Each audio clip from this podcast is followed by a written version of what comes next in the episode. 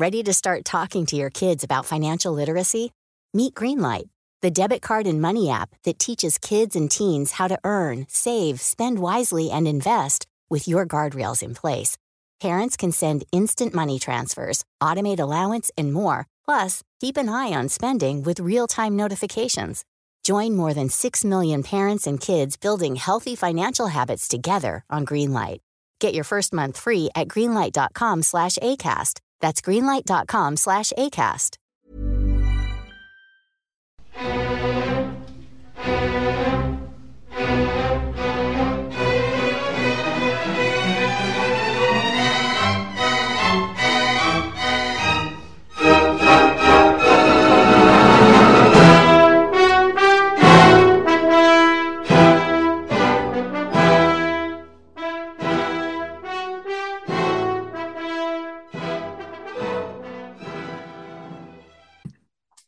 Hola a todos, soy Eduardo Blasco y este va a ser el primer vídeo de mi nuevo canal de YouTube. Y como no, pues os traigo al gran Juan Ramón Rayo, profesor en la Universidad Francisco Marroquín y en el IE, un gran invitado para, para estrenar este canal. Y bueno, pues hoy vamos a hablar sobre teoría monetaria, cosas muy básicas, tocar un poco lo básico de la teoría, ir a un poco a la actualidad que está pasando con el dinero y luego también hablar del próximo libro de- del profesor Juan Ramón Rayo. Pues bien, lo primero de todo, antes, para hablar de teoría monetaria habrá que saber qué es el dinero. Entonces, ¿qué es el dinero? Bueno, ¿qué tal, Edu? Y muchas gracias por la invitación y felicidades por, eh, por el canal. Eh, muchos éxitos porque además eh, sé que las próximas entrevistas van a estar también muy, muy interesantes. Eh, a ver, el, el dinero es un vehículo social, podríamos definir como un vehículo social para transportar valor en el espacio y en el tiempo. Y por tanto, para poder transportar valor en el espacio y en el tiempo, el dinero ha de, tener un valor, una utilidad que a su vez sea estable. Eh, por tanto, es estabilidad de valor, un instrumento que, es, que tiene un valor estable y que precisamente por tener un valor estable frente, si lo queremos, a cualquier circunstancia que se pueda dar, eso es el dinero ideal. Claro, en la práctica no sucede así o no sucede tan así, pero eh, que precisamente por tener un valor estable permite una transmisión sin coste de la, del valor, de la utilidad de otras mercancías en el espacio y en el tiempo. Sí, sin riesgo de contraparte, ¿no? Sin riesgo de contraparte, eh, bueno, eh, efectivamente, ahí ya tendríamos que entrar a, a, distinguir si hablamos de dinero en sentido estricto, si lo queremos, o de dinero en sentido amplio. Yo te he contestado, y haces bien en matizar, eh, definiendo dinero en el sentido más estricto posible, es decir, como un activo real.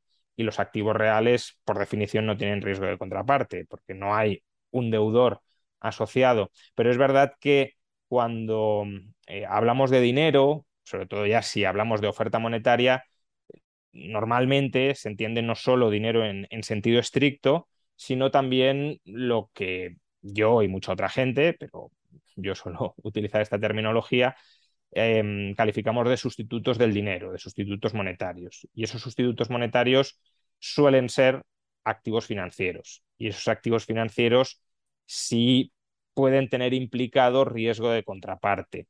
De tal manera que, porque son deudas, básicamente, pues las deudas se pueden impagar.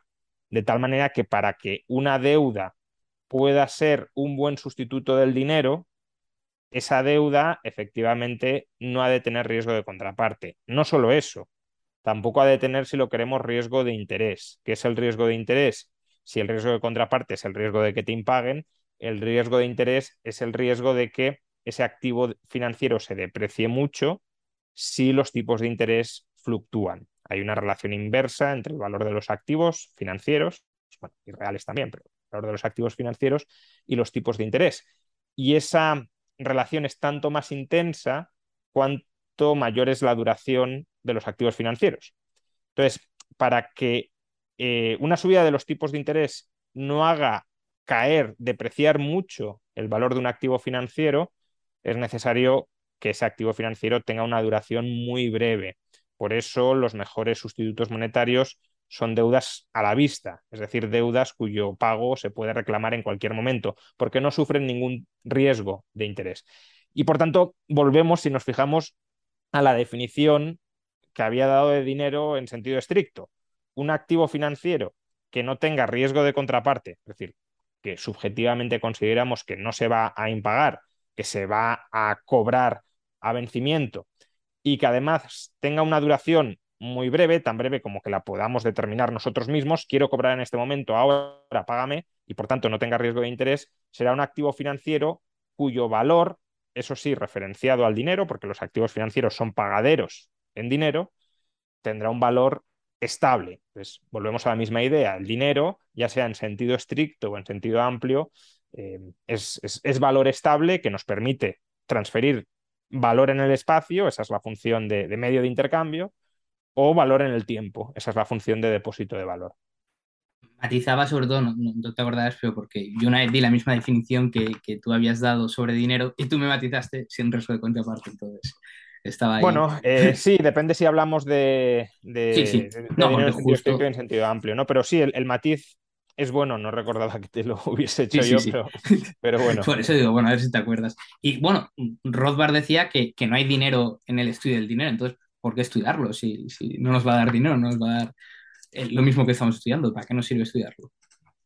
A ver, los, los, economistas clásicos, o mejor dicho, algunos economistas clásicos, porque en esto se simplifica bastante, Em, veían el dinero como, como, un velo monetario que simplemente ocultaba las transacciones reales. Entonces, de alguna manera podríamos estudiar la economía a través de valores relativos, ¿no? Cuánto vale una mercancía con respecto a la otra y sin hacer referencia al dinero en absoluto.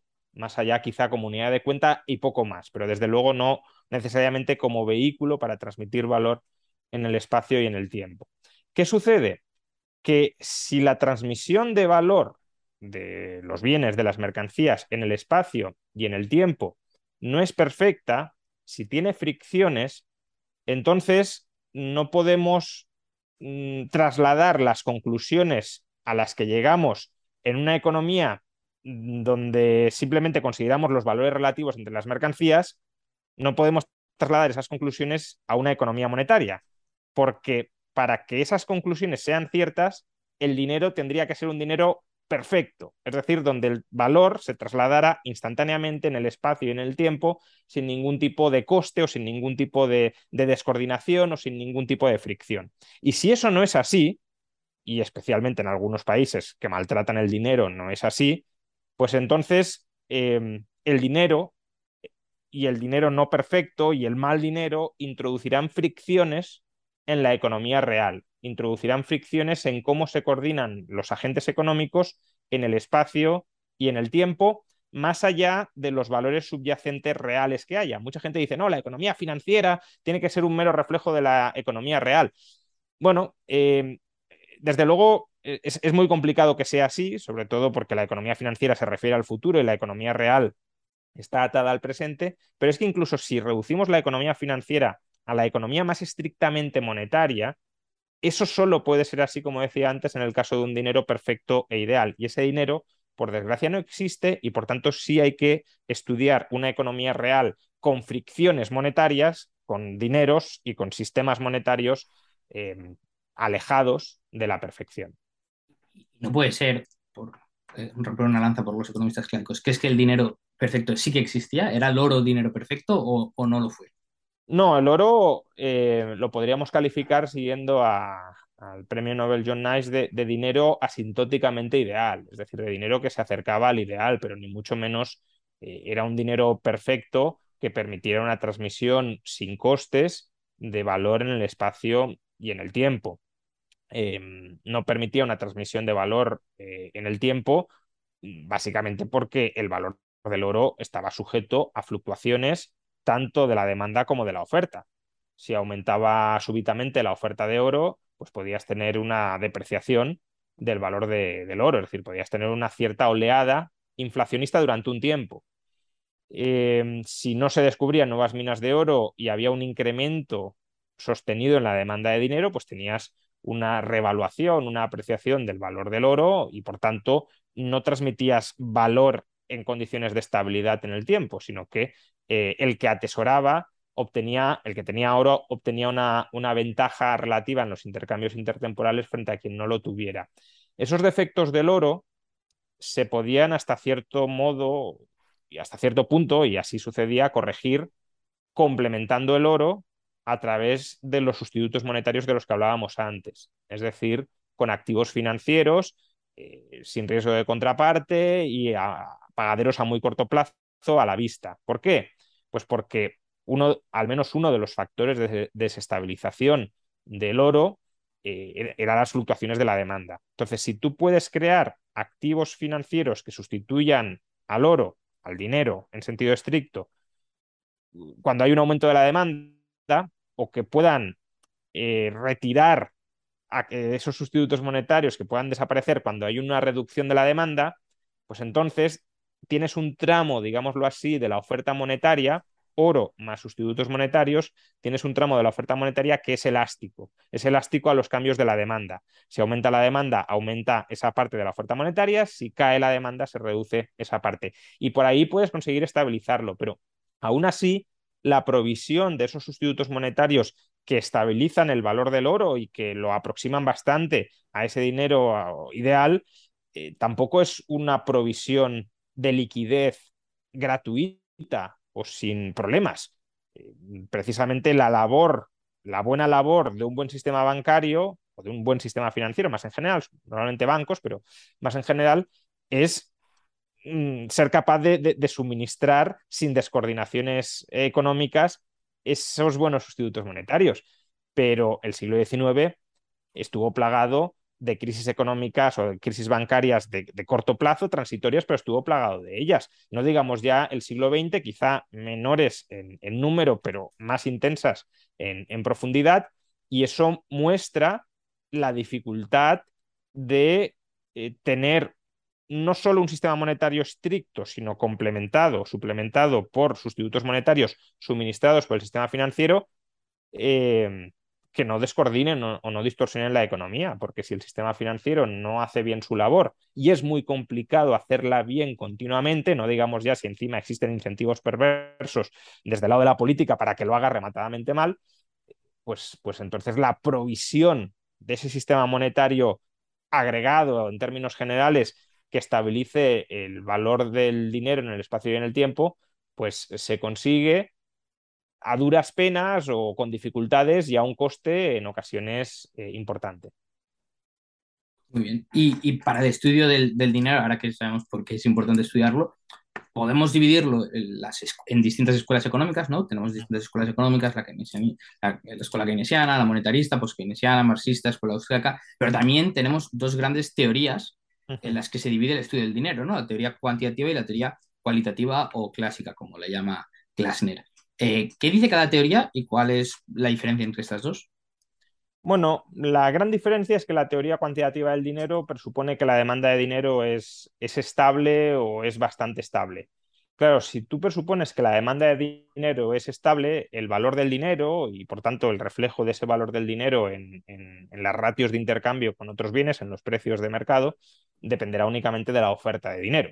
Si, el valor del dinero es oferta y demanda y, presupones que la demanda es estable, pues entonces, claro, la, oferta determina si el valor del dinero cae y por tanto los precios suben o si el valor del dinero sube y por tanto los precios bajan, si hay inflación o si hay deflación.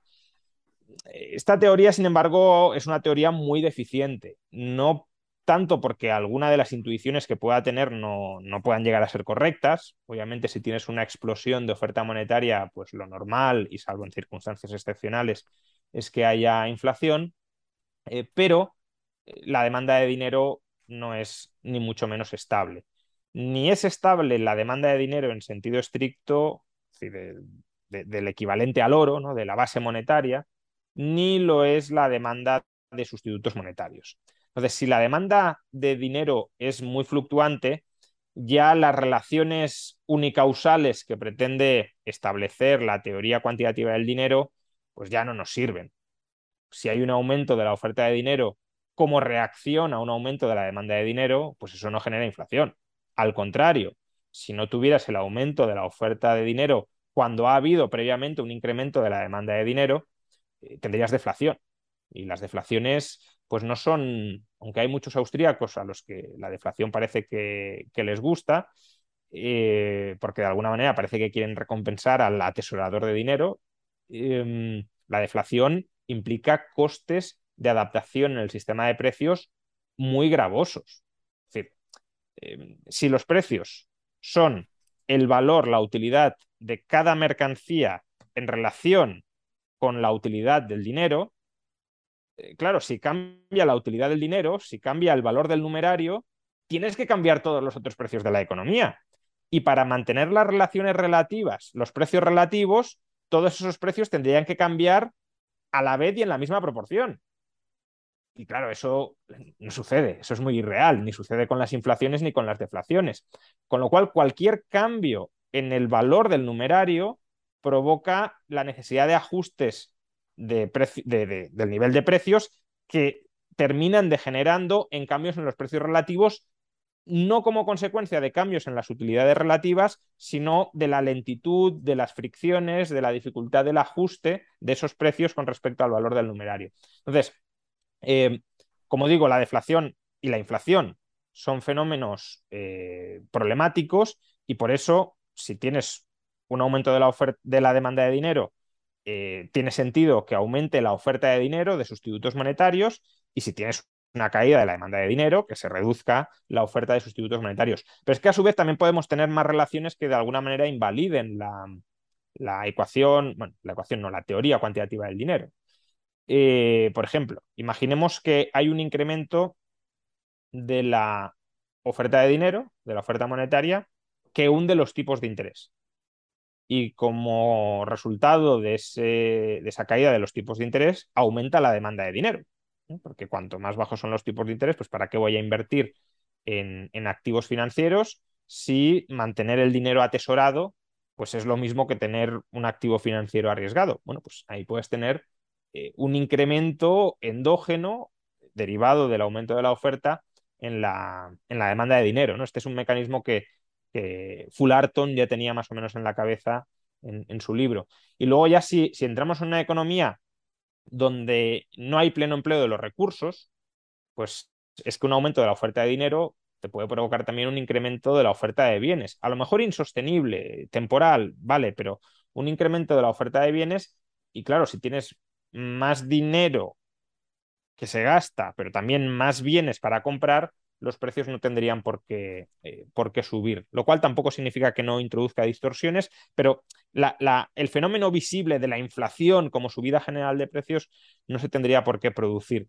Eh, en cambio, la teoría cualitativa, al no presuponer que la demanda de dinero es estable, pues es una teoría que digamos, tiene que analizar todas las interrelaciones entre las variables monetarias, demanda, oferta de dinero y también cómo eso incide en la economía real y sobre todo tiene que analizar las demandas relativas, digámoslo así, o, las demandas particulares por los diversos tipos de dinero que hay. Es decir, eh, claro, si tú presupones que la demanda de dinero es estable, pues lo mismo da la demanda de oro que la demanda de sustitutos del dinero. Pues, por ejemplo, billetes de banco, depósitos bancarios eh, o incluso eh, sustitutos monetarios pues más, más ilíquidos como imposiciones a plazo fijo, porque todo eso es estable. Ahora, cuando dices, no, es que las demandas pueden variar, pueden fluctuar, no todas son iguales, pues hombre, entonces he de estudiar eh, cuán demandado es el oro frente a los billetes pagaderos a la vista en oro, cuán demandados son los billetes pagaderos a la vista en oro frente a los depósitos pagaderos a la vista en oro, cuán demandados son los depósitos frente a las letras de cambio, las letras de cambio frente a las imposiciones a plazo fijo, eh, los billetes de bancos muy líquidos frente a los billetes de bancos menos líquidos y todo ese análisis, claro, te, provoca cambios en las eh, demandas de dinero, en las velocidades de circulación de los distintos activos monetarios y te genera, por tanto, también cambios en la economía monetaria y en la economía real, o en la economía nominal y en la economía real, que, obviamente son importantísimos. vamos, si, cambian los precios relativos, pues imaginémonos los, lo importantes que pueden ser, porque es que la teoría eh, del ciclo de la escuela austríaca al final es una teoría de cambio en los precios relativos intertemporales. Por lo tanto, claro, si los cambios en la demanda de los activos monetarios en sentido amplio pueden cambiar los precios relativos en la economía, como consecuencia de cambios en la demanda relativa de cada uno de esos activos, pues es que obviar eso es obviar pues, eh, el funcionamiento de la economía. Entonces, bueno, la teoría cualitativa concierne también, se preocupa por la calidad del dinero, por la calidad del activo para saciar la liquidez de uno, ¿no? De ahí un poco. Claro, eso es lo que estaba intentando, a lo mejor me he enrollado mucho y no, sí, no, no, no. la, idea, central, ¿no? Pero eh, cuando decía que, que, tiene que estudiar la distinta demanda relativa de cada uno de esos activos, claro, esa demanda relativa de qué depende. Eh, pues depende, hombre, en parte de la conveniencia de un tipo de activo u otro. A lo mejor, no sé, en el siglo XIX para ciertas transacciones era más conveniente pagar con billetes de banco que con cheques. Bueno, pues entonces tendrás más demanda relativa de billetes que de cheques. Pero más allá de estas diferencias de conveniencia en el uso, eh, eh, la, demanda relativa de cada activo monetario depende de la calidad percibida por cada uno de esos activos monetarios. A mí, como me gusta diferenciarlas, yo siempre digo que la teoría cuantitativa cree que la demanda, la oferta de dinero es exógena, es, viene del sistema, te viene dada, y la demanda es endógena. De hecho, Rothbard tiene una frase, cualquier, cualquier oferta de dinero es correcta, y la demanda es la que se ajusta a esta. Y luego la teoría cualitativa, lo que crees que no, que la demanda es exógena y la oferta es endógena, la que se va ajustando bien a través del activo real y luego los activos financieros para terminar de ajustar esa demanda. De... Sí, lo que pasa que cuidado con el término de demanda endógena de dinero porque los keynesianos, por ejemplo, creen que la demanda de dinero es, eh, es endógena, ¿no? Entonces, ahí eh, podrías tener cierto conflicto en, esa explicación porque ciertamente la, teoría cuantitativa no es la teoría keynesiana del dinero.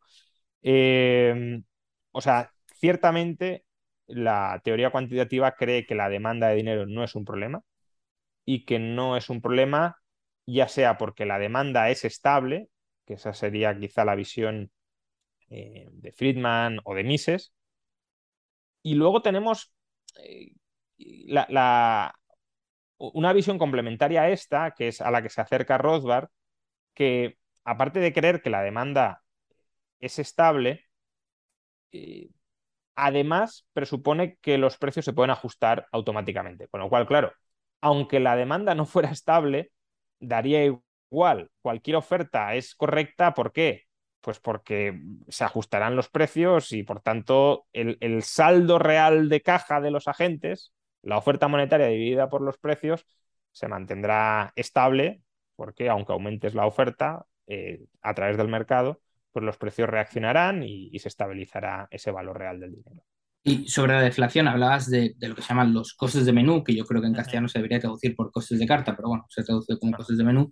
Y, también, no sé si también crees que es importante, pero la rigidez de los salarios a la baja, ¿no? Quiero decir, esto es... Ah. Sí, o sea, al final son... están muy relacionados, ¿no? Sí, bueno, eh, pues un tipo de... La rigidez de los salarios también es a la baja precisamente porque los trabajadores no saben qué va a pasar con el resto de precios. Entonces, eh, también tienen una resistencia a bajar salarios porque temen que una bajada de salarios implique una pérdida de poder adquisitivo si el resto de precios no se ajustan al mismo tiempo a la baja. Aun cuando creyeran que se van a ajustar, habría incentivos a no ajustarlos, porque entonces tendrías una ganancia de poder adquisitivo. Pero desde luego, em, la resistencia es mayor cuanto más incierto o menos claro sea el ajuste de los precios. Muchas veces cuando hablamos de costes de menú o de costes de, carta, eh, tendemos a pensar que son los costes de, cambiar el etiquetado.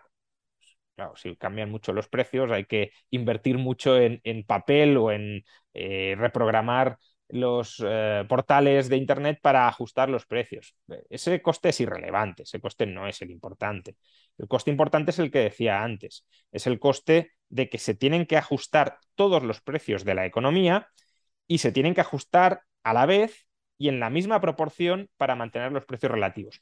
Y eso es un proceso costosísimo porque no todos los precios tienen la misma flexibilidad. Hay precios que se negocian a largo plazo y no van a cambiar, al menos no es fácil que cambien. Hombre, puedes forzarlo, pero no es sencillo. Pensemos un alquiler a cinco años. Pues, hombre, puedes forzar una renegociación, pero no va a ser fácil. Eh, en cambio, el precio del petróleo pues, se puede ajustar diariamente en los mercados sin, sin demasiada complicación. Entonces, hay precios que no se ajustan a la misma velocidad y precisamente también por eso, que es lo que intentaba eh, comentar antes con respecto a los salarios, cada agente tiene el incentivo de intentar que sean otros los que ajusten sus precios. yo, me, enroco en mi nivel nominal de precios previo, eh, aunque sepa que tiene que haber deflación, pero que la deflación la sufran otros. Porque si yo consigo no bajar mis precios o bajarlos menos de lo que proporcionalmente me tocaría, yo me enriquezco. Y claro, ese comportamiento, digámoslo así, oportunista de, cada agente económico en un contexto de cambio de precios, eh, pues puede distorsionar mucho a corto plazo. Claro, a 20 años se van a ajustar los precios, pero a corto plazo puede distorsionar mucho el proceso de ajuste al alza o sobre todo, en este caso, a la baja de precios y generar distorsiones reales en la economía.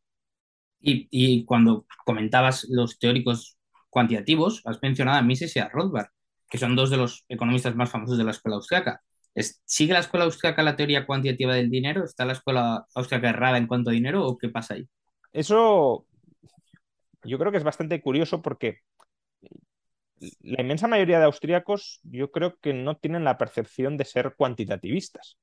Eh, es más, incluso a lo mejor critican a Friedman por, por ser cuantitativista ¿no? y por ser un, casi un vulgar cuantitativista. Pero la escuela austríaca, la teoría monetaria misiana o posmisiana de, de la escuela austríaca eh, es totalmente cuantitativista. Tiene la misma raíz que, que, Friedman. De hecho, Mises tiene frases de que ningún, no cito textualmente, pero algo así como que ningún teórico monetario moderno que no sea cuantitativista se puede considerar que tenga la más mínima idea de, teoría monetaria. Entonces, eh, la escuela austríaca, y esto es importante desde un punto de vista histórico tenerlo presente, Mm, no termina de desarrollar dentro de su paradigma subjetivista y marginalista una teoría del dinero. Lo, lo, intenta Menger, lo deja Menger bastante avanzado, pero no lo culmina. Eh, sobre todo no lo culmina en el aspecto de los sustitutos monetarios. Entonces llega Mises y, Mises escribe, según la narrativa que, que, nos cuentan dentro de la historia oficial de la escuela austríaca, eh, escribe el primer gran tratado de, teoría monetaria dentro de la escuela austríaca, donde fusiona, nos dicen, la teoría monetaria eh, de la época con la, utilidad marginal, con eh, el nuevo subjetivismo marginalista desarrollado por la escuela austríaca. En realidad, lo que hace Mises es coger efectivamente la teoría económica o cierta teoría económica de la época, en concreto la teoría ricardiana que había evolucionado o que se había consolidado como la teoría de la escuela monetaria, una de las facciones del mayor debate monetario que, hubo en el siglo XIX, sobre todo en Inglaterra, no solo en Inglaterra, pero sobre todo en Inglaterra, que era una escuela cuantitativista, radicalmente cuantitativista. Es decir, David Ricardo, en términos monetarios, era un cuantitativista, pero vamos, dejaba a Friedman eh, como, como un, un teórico cualitativo prácticamente, ¿no? Porque eh, es que eh, Ricardo creía que los precios tenían que variar en proporción exacta a la variación de la, de la oferta de dinero. Es decir, no admitía un solo cambio en la, en la demanda de dinero. Entonces, Mises escoge esa teoría monetaria ricardiana, madurada, eh, desarrollada a través de la escuela monetaria, y la mezcla con la tradición mengeriana. Claro, esa teoría monetaria es una teoría monetaria presubjetivista, premarginalista, y hombre, no digo que no pueda tener elementos valiosos, a mi juicio no los tiene. Eh, los de la otra escuela sí, los de la escuela bancaria sí, pese a ser presubjetivista y premarginalista, tiene elementos muy valiosos. Pero es importante tener esto en cuenta porque no pensemos que la teoría monetaria austríaca se desarrolla desde cero a partir de la tradición subjetivista y marginalista, sino que se importa de antes. Y por tanto, yo creo que es perfectamente legítimo decir que esa teoría monetaria importada previa a Menger no es una teoría austríaca, es una teoría que se le añade a la escuela austríaca y que se da de bruces y, encaja muy mal con los principios subjetivistas y marginalistas de la escuela austríaca. Y creo que encaja mejor o que es más fácilmente adaptable los de la otra escuela, la escuela bancaria, que sería la teoría de la eh, cualitativa del dinero de la que hablábamos antes, y que es, por cierto, la, línea de investigación, la línea teórica que seguía Menger. Menger no, no seguía la escuela monetaria, no seguía a David Ricardo en temas monetarios, sino que seguía la escuela bancaria. Básicamente, eh, Thomas Tuck, Fullerton y, y, sobre todo, a mi juicio, el mejor de todos, James Wilson. Deberías escribir un libro al respecto criticando a Mises, ¿eh? Pero Bueno, eh, para, para sí, quien no lo para- sepa, el, el libro ya está escrito y, y lo recomiendo. Pues, eh, vale, pues no sé si lo sabías, bueno, seguramente no, porque esto se lo escuché a Selgin, a George Selgin, en una entrevista hace dos años, o sea, cuando ya dejó hace tiempo de considerarse austriaco, pero él dijo hace dos años en una entrevista que el libro de Mises, el de la teoría del dinero y crédito de Mises, era, o sea, cuando fue publicado, había, era el mejor libro sobre teoría monetaria escrito hasta esa fecha. ¿Estás de acuerdo con esa frase? Y si no, ¿cuál crees que hubiera sido hasta esa fecha, 1912, el mejor libro de teoría monetaria? Hombre, eh, es verdad que, que Mises sí empieza a fusionar o sí fusiona hasta cierto punto la teoría monetaria vigente en la época con, con el subjetivismo y el marginalismo. Es decir, no es que Mises no haga nada de eso, sí lo intenta hacer. Entonces, eso tiene sin duda un valor diferencial frente a, a todo lo que se había escrito en teoría monetaria antes, evidentemente. Ahora, creo que ese libro, en la medida en que eh, su, su- su hilo conductor es la teoría de la escuela monetaria, la escuela de David Ricardo, la teoría monetaria de David Ricardo, creo que el valor que puede tener, estamos hablando, por cierto, de teoría del dinero y de los medios fiduciarios, el, el valor que pueda tener lo pierde por los errores no solo que comete, sino a los que puede inducir al lector a caer. Creo que es un libro, eh, como otros dentro de la escuela austríaca, que es peligroso eh, de leer, eh, y esto también es un problema, creo yo, que, tiene el marxismo, eh, porque internamente son teorías que parecen muy coherentes y que, por tanto, si te metes de cabeza en ellas, parece que todo encaja y que todo es correcto y que no puedes dejar ni siquiera que una pieza caiga, porque si esa pieza cae, cae todo lo demás. ¿no? Entonces, te aferras mucho a esa coherencia interna, que no tiene por qué ser una coherencia interna realista, y eso estrecha mucho tus horizontes intelectuales. Y creo que el libro de Mises tiene ese defecto. Entonces, eh, si me dijeras, ¿qué libros pre-1912 eh, recomendarías leer? Pues no sé, un libro escrito a principios del siglo XIX, que es un libro mucho más ecléctico, eh, en el sentido de que no estructura una teoría monetaria formal como tal, pero sí ofrece muchas claves para entender adecuadamente el funcionamiento del sistema monetario, del sistema financiero, que es eh, Crédito Papel, de Henry Thornton. Es, es un libro, Henry Thornton solo escribe ese libro como tal.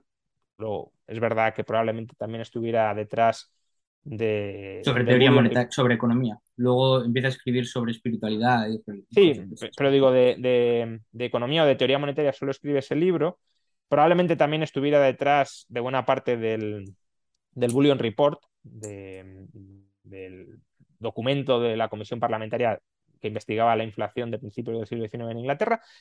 Y es un libro, mmm, Hayek lo recomienda, de hecho lo tiene prologado en la edición española, y que, que ayuda a entender el funcionamiento del sistema financiero en el siglo XIX que explica muy bien por qué el fundamento de, de cualquier sistema monetario moderno es el crédito, aun cuando esté anclado en el oro. De, Henry Thornton es la famosa frase de que el oro es el único activo eh, monetario, que no es el pasivo de nadie más.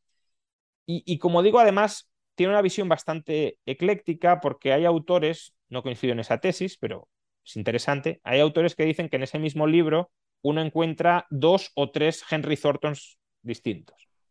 Eh, ¿Por qué? Pues porque en la primera parte del libro está muy preocupado por la inflación y en la segunda parte del libro está muy preocupado por la deflación. En realidad yo creo que es el mismo. ¿Por qué es el mismo? Porque es el, economista o el Henry Thornton preocupado por la calidad del crédito. Entonces la calidad del crédito se puede deteriorar tanto por la inflación como por la deflación. Y bueno, para el, que nos esté escuchando que haya leído a Selgin o lo conozca, dirá, bueno, pero qué sorpresa que Selgin diga eso cuando él, por lo menos yo personalmente, la escribiría la teoría cualitativa. Bueno, y de hecho se lo pregunté personalmente y me dijo que sí, que bueno, que de normal en, un mercado libre funciona la cualitativa, en un mercado con banca central la que funciona es la cuantitativa, es decir, que no se mete del todo en, en una de las dos. De hecho, tiene un artículo donde lo comenta en más profundidad. Pero bueno, Selgin es la cabeza o de las cabezas de lo que se llama la Modern Free Banking School, o bueno, ellos mismos se llaman, se llaman así. También hay un artículo de Anne Schwartz que, que les llama como tal. Entonces, ¿qué diferencias hay entre la Modern Free Banking School y la teoría que sigas, que para que no lo sepas, la teoría de la liquidez, ¿no? ¿Cuál, dentro de, de esas dos escuelas con influencia austriaca o con influencia de la, de la Banking School, ¿qué, ¿qué diferencias vemos?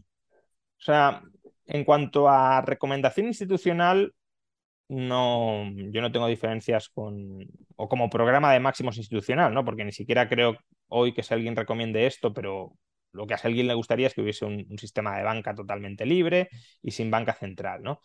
Y, y, ahí coincidimos. ¿Cuál sería el sistema monetario en sentido amplio ideal o mejor regulado, con mejor calidad institucional? Ese. Luego, también tenemos una coincidencia y es en la necesidad de tener un sistema monetario cuya oferta sea elástica a los cambios de la demanda. Y, ese mecanismo de equilibrio monetario, que, que, es el que detecta y el que enfatiza Selgin, es muy importante. Y es un mecanismo de ajuste monetario que claramente le falta a la escuela austríaca, que no tiene la escuela austríaca tradicional, mejor dicho, y que es. Ready to start talking to your kids about financial literacy? Meet Greenlight, the debit card and money app that teaches kids and teens how to earn, save, spend wisely, and invest with your guardrails in place.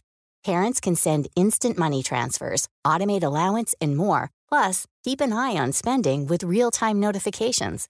Join more than 6 million parents and kids building healthy financial habits together on Greenlight. Get your first month free at greenlight.com slash ACAST. That's greenlight.com slash ACAST. There's never been a faster or easier way to start your weight loss journey than with PlushCare.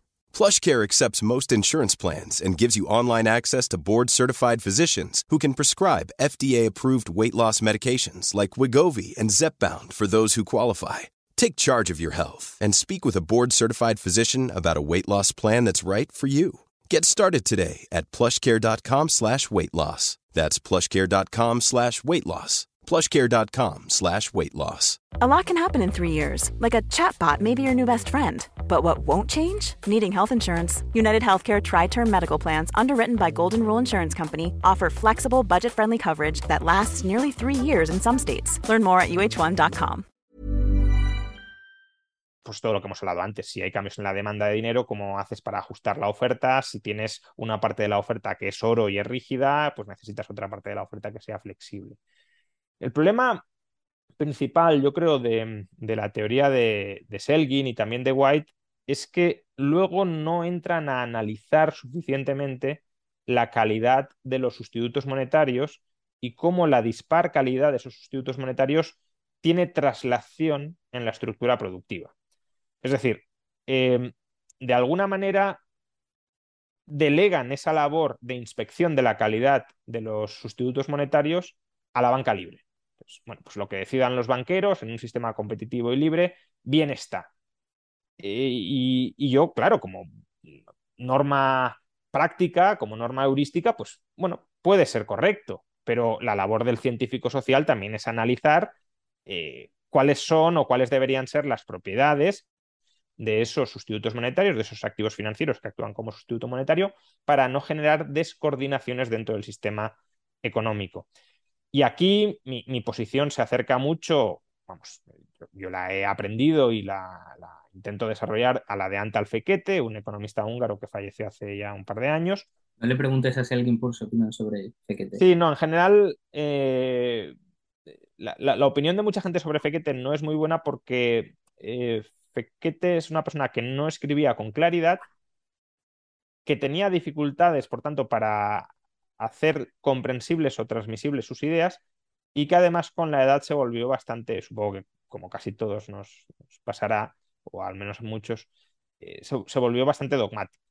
Entonces, claro, si no puedes transmitir bien tus ideas y te aferras a ellas, ahí hay un problema de, de comunicación muy importante, ¿no? Pero bueno, dejando de lado ese, ese paréntesis, eh, claro, si, si no cualquier activo financiero vale necesariamente como sustituto monetario, incluso aunque pase el test del mercado libre, esto es importante tenerlo presente, si la naturaleza de ciertos activos financieros puede generar descoordinaciones intertemporales, eso hay que estudiarlo. Entonces, claro, quedarte solo en el lado financiero, no, bueno, se emiten activos financieros más o menos a la vista, de bancos eh, más o menos líquidos, y eso es suficiente para reemplazar la oferta monetaria y para eh, suministrar adecuadamente, suplir adecuadamente la demanda.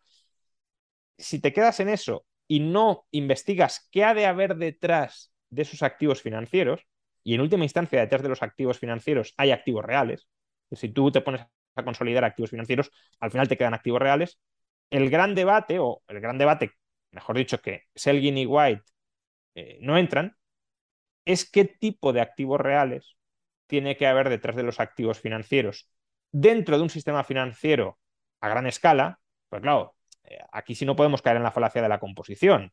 A lo mejor un banco individualmente sí puede emitir activos financieros que tengan detrás basura y que esos activos financieros circulen y que se puedan utilizar como sustitutos del dinero si la gente no se entera, vale, bien.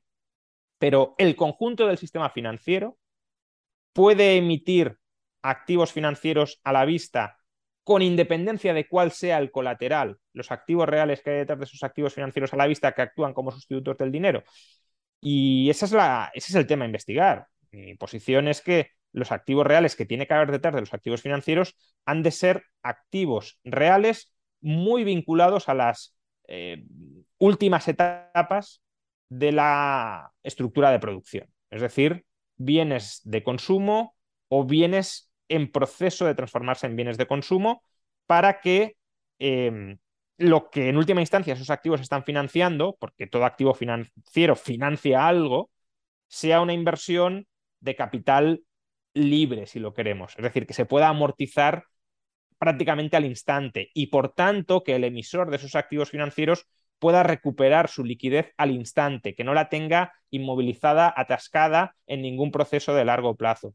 Y creo que además esto liga muy bien con la teoría austríaca del ciclo económico, porque claro, si tú con ahorro a corto plazo y líquido financias inversiones a largo plazo, tienes una descoordinación intertemporal y de perfiles de riesgo entre ahorro e inversión.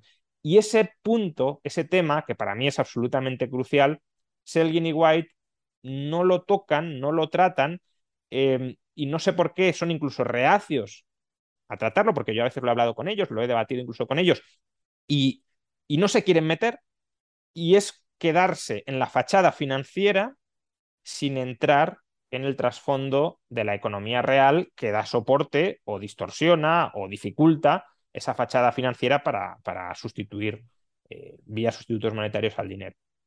Muy bien. Ahora pasando a, la situación actual, a, cómo estamos, el dinero que utilizamos ya no es oro, como hemos mencionado antes, sino utilizamos algo que se llama el dinero ¿no? Un dinero que utilizamos pues, por, varias razones, pero que no tiene oro detrás, no es convertible en oro. Eh, ¿Es el dinero fiat dinero? Eh, porque en sentido estricto, como decíamos, no es, no es un activo real, ¿no? O creo yo te claro. defender que no es un activo real. Si definimos el, dinero en sentido estricto como activo real, eh, no sería dinero. Claro, esto pues en el lenguaje coloquial choca, porque decir que lo que llamamos dinero no es dinero, pues eh, no tiene mucho sentido y, tampoco ayuda mucho a, comunicarnos. Pero sí creo que es importante, llamémoslo como lo llamemos, dejar bien claro que la moneda fiat que utilizamos hoy no es un activo real. Entonces, si no es un activo real, ¿qué es? Es un activo financiero. Y si es un activo financiero, es el pasivo financiero de alguien. ¿Y ese alguien quién es? Pues en última instancia, el Estado. Y si es un pasivo financiero, eh, el valor de ese pasivo financiero dependerá de sus flujos de caja futuros esperados, como todo activo financiero o pasivo financiero, que es dos caras de la misma moneda. Entonces, ¿cuáles son los flujos de caja futuros esperados? ¿Cuáles son los servicios que el tenedor de moneda fiat puede esperar recibir de ese activo financiero? Mucha gente circunscribe los servicios que uno puede recibir de tener moneda fiat únicamente a los servicios de liquidez. Bueno, pues la moneda fiat tiene un valor estable y por tanto, mm, como me proporciona servicios de liquidez, yo lo atesoro y lo valoro. Eh, bien, lo que pasa es que si compras esa teoría, estás describiendo la moneda fiat como una burbuja pura. En cualquier momento, si dejara de tener esa liquidez, se desmembraría rápidamente toda la moneda fiat y no tendría ningún, ningún ancla. Eh, es verdad que esto puede ser complicado porque los efectos red son muy importantes, pero claramente, desde mi punto de vista, hay algo más en la moneda fiat. ¿Y qué es eso más que hay en la moneda fiat? Eh, ¿Qué es eso que respalda, que da valor a la moneda fiat más allá de la expectativa de poderla endosar a un valor más o menos estable? Pues los activos que utilice el Estado para respaldar y defender ese valor. ¿Cuáles son los activos que utiliza el Estado para respaldar el valor de la moneda fiat? Los activos con los que pueda reabsorber cantidades de moneda fiat. Si, si hay un exceso de moneda fiat en relación con la demanda, si la gente del mundo no quiere tantos dólares como los que existen ahora mismo, para estabilizar el valor del dólar hay que reducir esa oferta. ¿Cómo reducir la oferta? Reabsorbiendo toda la cantidad excedentaria de dólares. ¿Y cómo la puedes reabsorber? Pues vendiendo o ejerciendo derechos de cobro contra dólares que tengas. Entonces, ¿cuáles son los activos que tiene el Estado para reabsorber los dólares y así estabilizar el valor de la moneda fiat? Pues quizá los activos más conocidos son los que tiene el Banco Central. El Banco Central emite normalmente moneda fiat comprando activos. Con lo cual, claro, le quedan los activos y si luego quiere retirar moneda fiat, lo revende. Esto es lo que se llaman operaciones de mercado abierto o si se hacen de manera masiva y, de, y sin un plazo predeterminado y sin preocuparse por eh, la dirección de los tipos de interés, llamamos quantitative easing. Pero luego hay otros activos que a mi juicio son los más importantes porque son los que de verdad marcan la diferencia entre una moneda fiat bien gestionada y una mal gestionada que son los activos tributarios que tiene el Estado. El Estado cada vez que cobra impuestos reabsorbe moneda fiat. Entonces, si un Estado tiene un superávit, ingresa más de lo que gasta, ese Estado va absorbiendo año a año moneda fiat.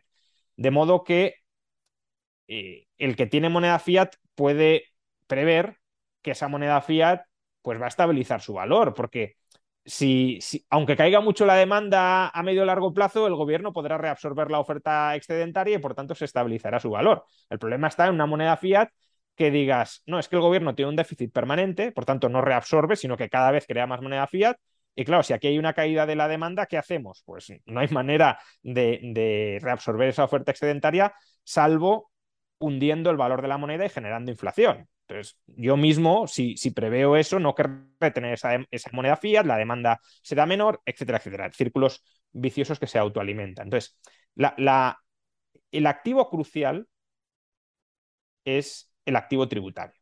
El Estado tiene derecho a cobrarnos, tiene derecho que no debería tenerlo, ¿eh? simplemente estoy describiendo, no valorándolo, no, estoy en economía positiva, no normativa. Tiene derecho a cobrarnos impuestos y nosotros tenemos derecho a cancelar esa obligación tributaria que tenemos con el Estado a través de la moneda fiat. Por tanto, al tenedor de moneda fiat, la moneda fiat le da el derecho a oponerse al Estado a que le quite sus propiedades reales y al Estado le da derecho a eh, cobrar, percibir esa moneda fiat, reabsorberla y, eh, por tanto, reducir la oferta a medio largo plazo que existe, estabilizando su valor si hay cambios en la demanda.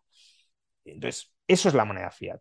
Y, el análisis que hay que hacer de la moneda fiat creo que es muy distinto al que hay que hacer, por ejemplo, con el oro o con otro activo real, porque es que, eh, no sé, si un Estado quiebra, el valor del oro no se ve afectado, al contrario, probablemente se revalorice.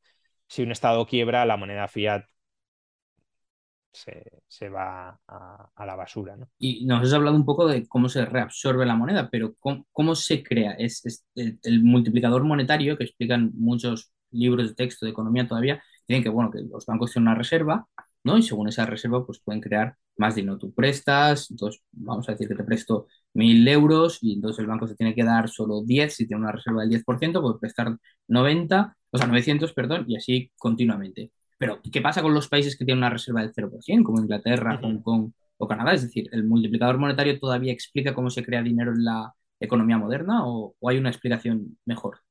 A ver, eh, una cosa es cómo se crea la base monetaria, la moneda fiat, que esa la crea el Banco Central comprando y vendiendo activos, normalmente deuda pública, en esas operaciones de mercado abierto o quantitative easing que he mencionado antes. Y otra es cómo se crean los sustitutos monetarios, que son el dinero bancario, las promesas de pago, los derechos de cobro contra base monetaria, contra moneda fiat. y ahí, a ver, el problema de la explicación del multiplicador monetario no es que sea descriptivamente falsa. Eh, si tú haces una foto de los balances, pues bueno, sí, pasa eso. Pero el proceso no es ni mucho menos el que, el que explica el multiplicador monetario, que es un proceso muy automatizado. ¿no? Básicamente, yo deposito 100 unidades, 100 euros en un banco, presta 90, esas 90 se depositan en otro banco, ese banco presta 81. Eso no sucede así, ni mucho menos. Es decir, em, primero, los bancos no prestan reservas. Si yo voy a un banco y pido una hipoteca, no me da un maletín lleno de billetes. Por tanto, esa idea de que el banco coge las reservas que otro ha depositado, se las presta a un ciudadano y ese ciudadano luego las deposita a otro banco que tiene así reservas para volver a prestar, ese modelo es, falso. O sea, esa línea de causalidad no sucede en absoluto. Lo que hace un banco es eh, mirar su posición de liquidez y su posición de liquidez está en parte, no únicamente y a veces no principalmente, determinada por sus reservas y dice, con mi posición de liquidez, ¿cuánto puedo llegar a prestar si tengo demanda solvente? Que ese es otro tema, porque claro, si por mucho que el banco tenga capacidad de prestar, si todos los que le piden prestado son insolventes, no va a prestar. Pero si tengo demanda solvente, ¿cuánto puedo llegar a prestar sin poner en riesgo mi posición de liquidez? y eso depende de mis reservas. Si yo creo que como mínimo he de tener un 2% de reservas, eh, pues entonces podré prestar hasta 50 veces mis reservas. Pero no es que tenga que tener muchas reservas para prestarlas y que vayan circulando, sino que teniendo dos, me lanzaré a prestar 100. No es que tenga que haber recibido 100 o 1000 y, e irlas, no. teniendo dos, me lanzaré a prestar hasta 100 si hay demanda eh, solvente. Entonces, em, de hecho, en la, práctica ni siquiera funciona exactamente así. Imaginemos que yo recibo un depósito de reservas de 100 y, soy un banco y digo, vale, voy a dar créditos de 100, no en reservas, en créditos. Al dar el crédito, em, otros bancos se volverán acreedores míos y me vaciarán las reservas. Me dirán, oye, págame entre, bancos si se pagan en reservas. Con lo cual, el banco lo que tiene que hacer es estimar cuál será su, su drenaje de reservas en función del crédito que da y cuántas reservas puede recaptar o reabsorber, por ejemplo, a través de créditos en el mercado interbancario. Eh, dicho de otra manera, es un proceso financiero muchísimo más complejo eh, del que describe el, modelo mecanicista del multiplicador monetario, donde, en la realidad, no en el modelo, intervienen eh, factores pues, como la posición de liquidez actual, pero sobre todo como la posición de liquidez esperada que yo puedo construir en función de la liquidez que tienen otros agentes dentro del sistema eh, bancario, incluyendo, por supuesto, el Banco Central. ¿Recomiendas el paper de la creación de dinero en la economía moderna del, Banco de Inglaterra 2014? Sí, yo creo, yo creo, que descriptivamente, contablemente, está bien, desmonta bastantes mitos. Eh, otra cosa es que ese paper algunas veces lo utilizan para soltar cualquier magufada. Como que eh, podemos crear ilimitadamente o que el, bueno, lo aprovechan mucho los economistas de la MMT para básicamente decirnos que, eh, que el dinero es necesariamente una, una creación del Estado posibilitada, o sea, a través del sistema bancario en la sociedad moderna, pero posibilitada por el Estado, que por tanto eh, no hay que preocuparse por las restricciones financieras. Todas esas conclusiones que a veces se quieren extraer de ese paper son magufadas absolutas, pero el paper descriptivamente, eh, contablemente, sí es válido. y con los balances y, bueno, pues lo enlazaré. Si fueras un el banquero central, si estuvieras a cargo del, Banco Central Europeo mañana, ¿qué política, qué sería lo primero que harías?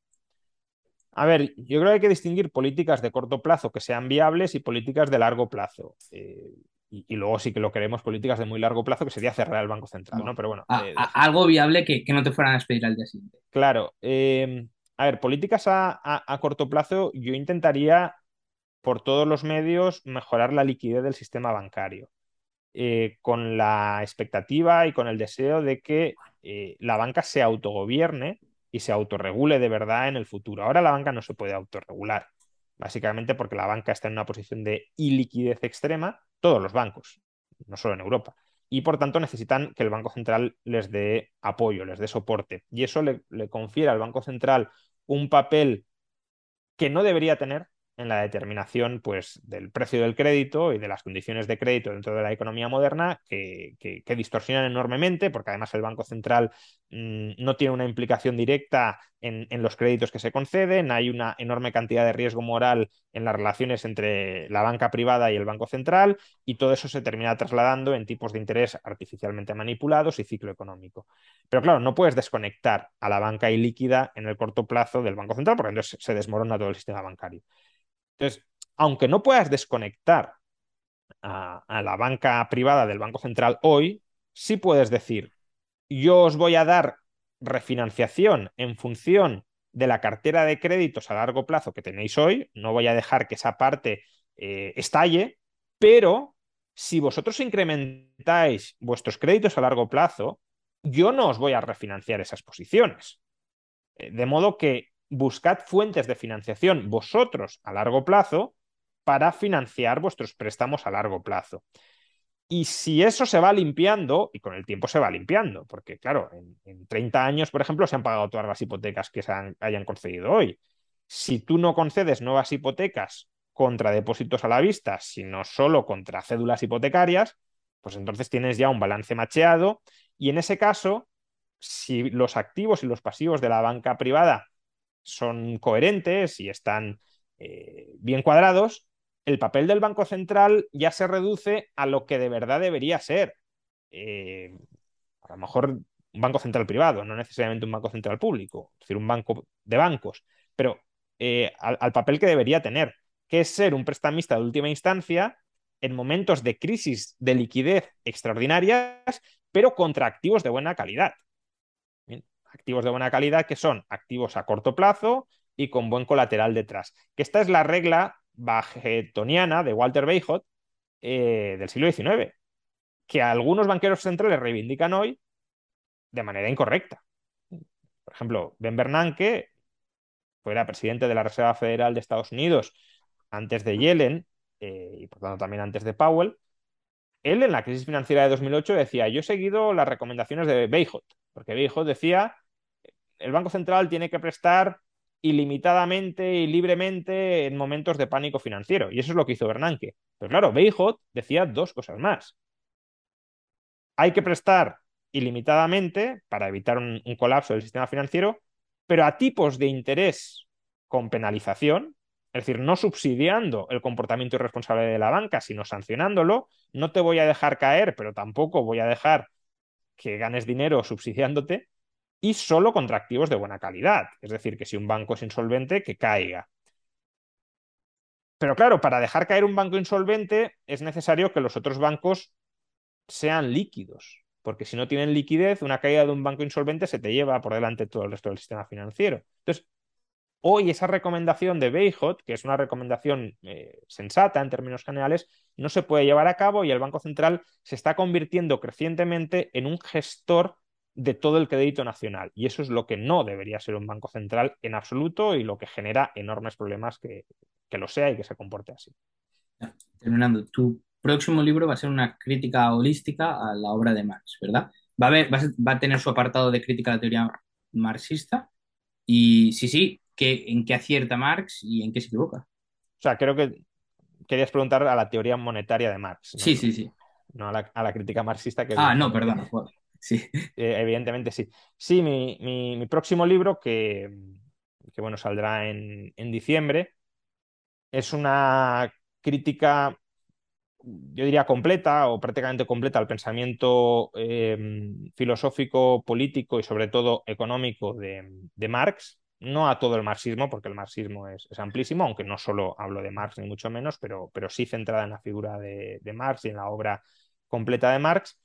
Y, evidentemente tiene, tiene, una parte dedicada a, la teoría del dinero de Marx. Em, entonces, preguntas cuáles son los errores de Marx sobre la teoría del dinero. Y, aciertos, si tiene algún acierto, que yo creo que sí, bueno, y seguramente dirás que sí, pero su principal acierto y su principal error.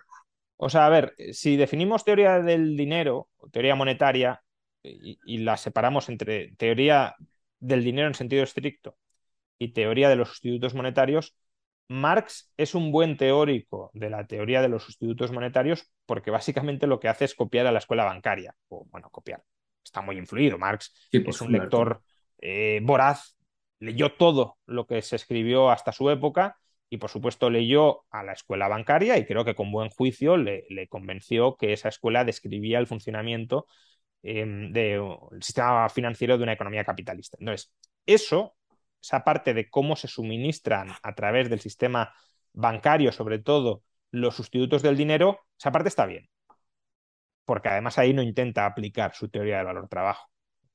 De hecho, él lo llama capital ficticio y por tanto lo, separa del, capital real, que es el, tiempo de trabajo objetivado. Ahora, la teoría del dinero en sentido estricto, eh, o sea, tiene ideas que, están bien, como que eh, el dinero tiene que ser un numerario de valor estable, eso es correcto, pero como la impregna totalmente de la teoría del valor trabajo, pues, al final es, una teoría del dinero incorrecta. Marx le, adscribe dos, funciones al dinero, la función de medidor de valores y la función de medio de circulación. Pero claro, medidor de valores, trabajo.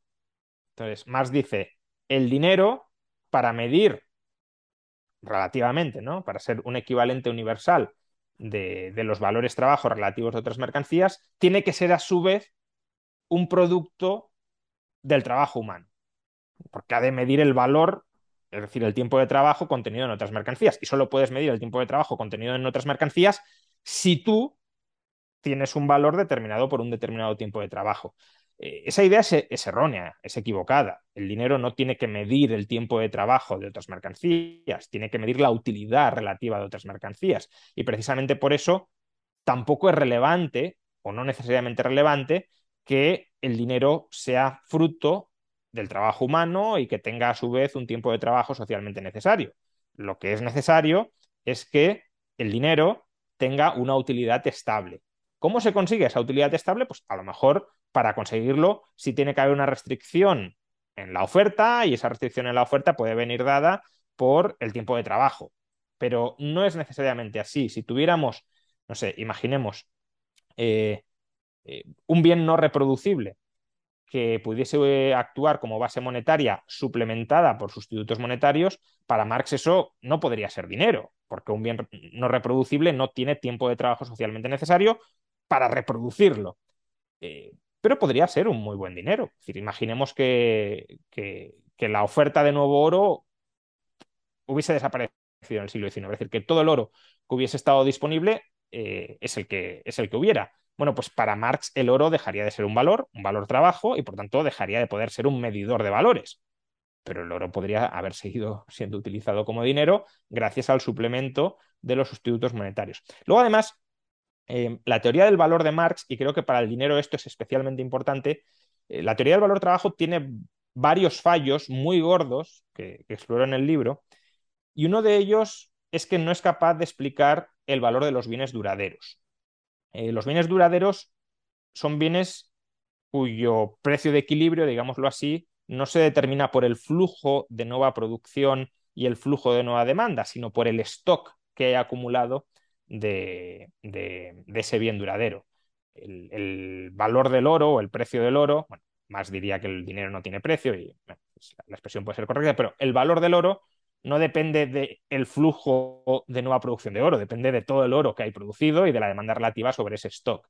Entonces, pongámonos en el siguiente supuesto, que yo creo que es un supuesto muy ilustrativo para comprobar qué teoría del valor es más potente, si la teoría del valor trabajo o la teoría del valor subjetivo. Imaginémonos que tenemos un determinado stock de oro y el coste de producción en términos de horas de trabajo de nuevo oro se dispara, se dispara muchísimo. Y al mismo tiempo, la demanda de oro se reduce, porque la gente necesita menos saldos de tesorería. ¿Qué pasará con el valor de una onza de oro y por tanto con los precios. Según la teoría del valor trabajo, se tendría que disparar, porque si el coste de producir el nuevo oro se ha disparado, pues entonces el, valor de todas las onzas de oro existentes en la economía eh, tendría que aumentar.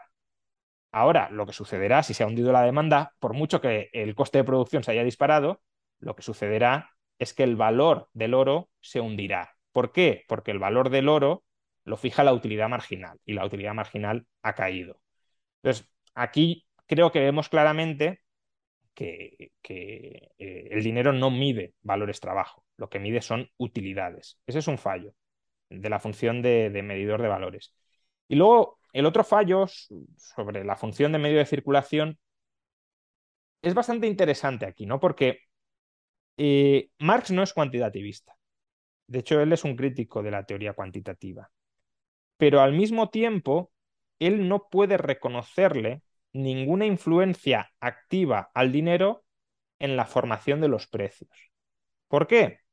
Pues porque si para Marx los precios de equilibrio es tiempo de trabajo del oro versus tiempo de trabajo de las mercancías, eh, entonces esa relación tiene que ser estable si no, si no, cambia el tiempo de trabajo. Con lo cual, eh, si hay cambios en la demanda de dinero, él no puede reconocer que esos cambios en la demanda de dinero cambien el valor, la utilidad del dinero y eso repercuta en un nivel de precios más alto o más bajo, porque un nivel de precios más alto o más bajo implicaría que ha cambiado el tiempo de trabajo del dinero. Con lo cual, él, el dinero como medio de circulación lo ve o le mm, dota de facultades pasivas. Es decir, la cantidad de dinero en circulación se adapta pasivamente a el dinero que necesitamos para comprar, para adquirir todas las mercancías que se van a comprar a sus valores trabajo. Y esto claramente es un error. Obviamente puede haber fluctuaciones en la demanda de dinero y que el dinero como medio de circulación sí tenga una influencia activa, no pasiva, sobre la formación del nivel general de precios, también con el patrón oro. Si hay un aumento muy fuerte de la demanda de dinero y no somos capaces de aumentar la producción de dinero suficientemente rápido, pues entonces vas a tener una deflación. Y eso no va y esa deflación no va a ser un reflejo de que se haya encarecido necesariamente el coste de producción del dinero. Es, una, es un reflejo de que la utilidad marginal ha aumentado mucho y por tanto, si el valor, la utilidad marginal del dinero ha aumentado, el precio en términos de esa unidad revalorizada, pues el precio de las mercancías cae. Y bueno, luego hay más problemas, porque eso es solo la teoría monetaria superficial, digámoslo así, pero eh, quiero decir, la teoría del dinero de Marx es una teoría dialéctica sobre cómo surge el capital. Marx cree que de las entrañas del dinero necesariamente tiene que emerger el capital como una masa de trabajo que busca autovalorizarse. Y eso también es problemático, porque de nuevo el capital no es una masa de trabajo que busca autovalorizarse. El capital es una estimación de la utilidad futura que va a contribuir a crear una serie de medios de producción. Entonces, bueno, todo ese proceso también es en sí mismo eh, criticable y tiene fallos que, bueno, en el libro exploro en detalle. Justo, quien quiere saber más, en diciembre sale el libro. Y hasta que salga tu libro, ¿qué cinco libros nos recomendarías de teoría monetaria? Bueno, como me habías dicho que que me pedirías cinco libros, pero si no, no, no, lo tendría eh, preparado, pues los, los tengo aquí. Ah, los tienes ahí, genial. Eh, sí, los tengo además aquí físicamente, por eso. Entonces, bueno, el primero que recomendaría, a veces cuando recomiendas libros es como si dijeras los cinco mejores libros, no, no sé si los mejores, o, bueno, pero libros que son muy útiles para leer de teoría monetaria. Eh, el primero es El dinero de Kalmenger, cómo no, eh, creo que es un libro crucial para entender eh, no solo el dinero, sino también para comprender cuál es la posición mm, del dinero y de la liquidez dentro de la escuela austríaca y cómo esa posición no es la de Mises. Luego tenemos aquí un, ejemplar eh, un poco ya viejo, pero que complementa muy bien el libro de Menger, porque el libro de Menger es un libro sobre el dinero en sentido estricto, sobre el dinero como activo real, fundamentalmente. Pero, como decía, el sistema monetario moderno no es solo eso ni es mayoritariamente eso, sino que es sobre todo eh, un sistema monetario basado en sustitutos del dinero, que son deudas. Entonces, el otro libro para entender em, cómo esas deudas que sustituyen al dinero articulan la economía moderna o la economía monetaria moderna, The Promises Men Live By, de Harry Sherman.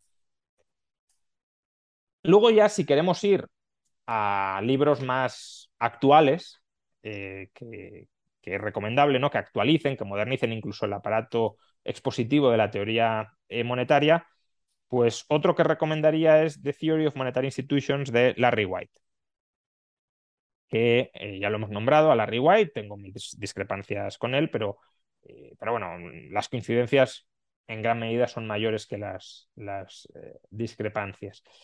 Y luego, si queremos aún algo todavía más moderno, y este libro me lo recomendaste tú y, me ha gustado mucho, porque tiene ideas muy, muy eh, novedosas y creo que muy incorporables y muy compatibilizables con las ideas de la teoría de la liquidez, es Monetary Kaleidex de Michael Hoffman. Y por último, eh, si queremos un libro que está muy bien y que digamos, se sale de la órbita de la escuela austríaca em, o, o, filoaustríaca, y que de hecho en teoría entra de lleno en la, órbita de la, de la teoría em, neoclásica. Es el último libro que escribió el premio Nobel de Economía John Hicks, que es A Market Theory of Money. Es un libro que no conoce mucha gente em, y que eh, aparte de, tener reflexiones muy interesantes sobre la teoría de los precios de equilibrio en, la parte introductoria, luego describe, desde un punto de vista neoclásico, pero neoclásico muy filtrado, ¿eh?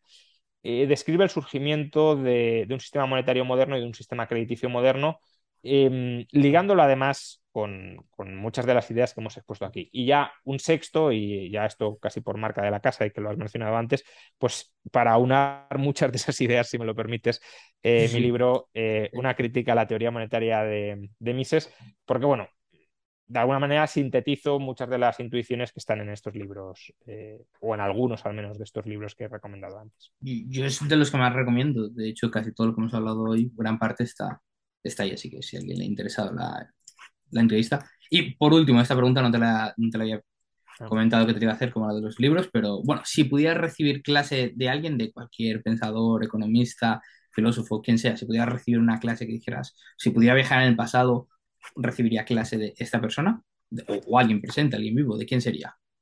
¿Con quién me gustaría, no? Quizá conversar, pues probablemente con Menger. Eh, mm, querría plantearle muchas cuestiones eh, de temas que, dejó a medio hacer, como la teoría del capital mm. o como su, teoría de los sustitutos monetarios. Mm, y pedirle que, lo explique como si lo va a leer un niño de 5 años, por favor, déjalo claro. Sí, no, y no solo eso, sino em, yo entiendo que si no lo desarrollo más es porque había cosas que no tenía claras o que no terminaba de ver y también me gustaría conocer cuáles eran las dudas o, las limitaciones o las lagunas que le podía ver a la teoría. Pues muy bien, muchas gracias por tu tiempo, Juan. Hasta aquí ha llegado la entrevista. Pues nada, un placer. Muchas gracias, Edu, y mucha suerte, como digo, con el canal. Gracias. Sí, de hecho, gran parte de que lo empiece fue por ti, que me motivaste hace un par de meses. Me quieres que lo empezara como cualquier cosa y dije, bueno, pues adelante. Gracias. gracias a todos. Es una, ventana que hay que aprovechar. Hasta otra.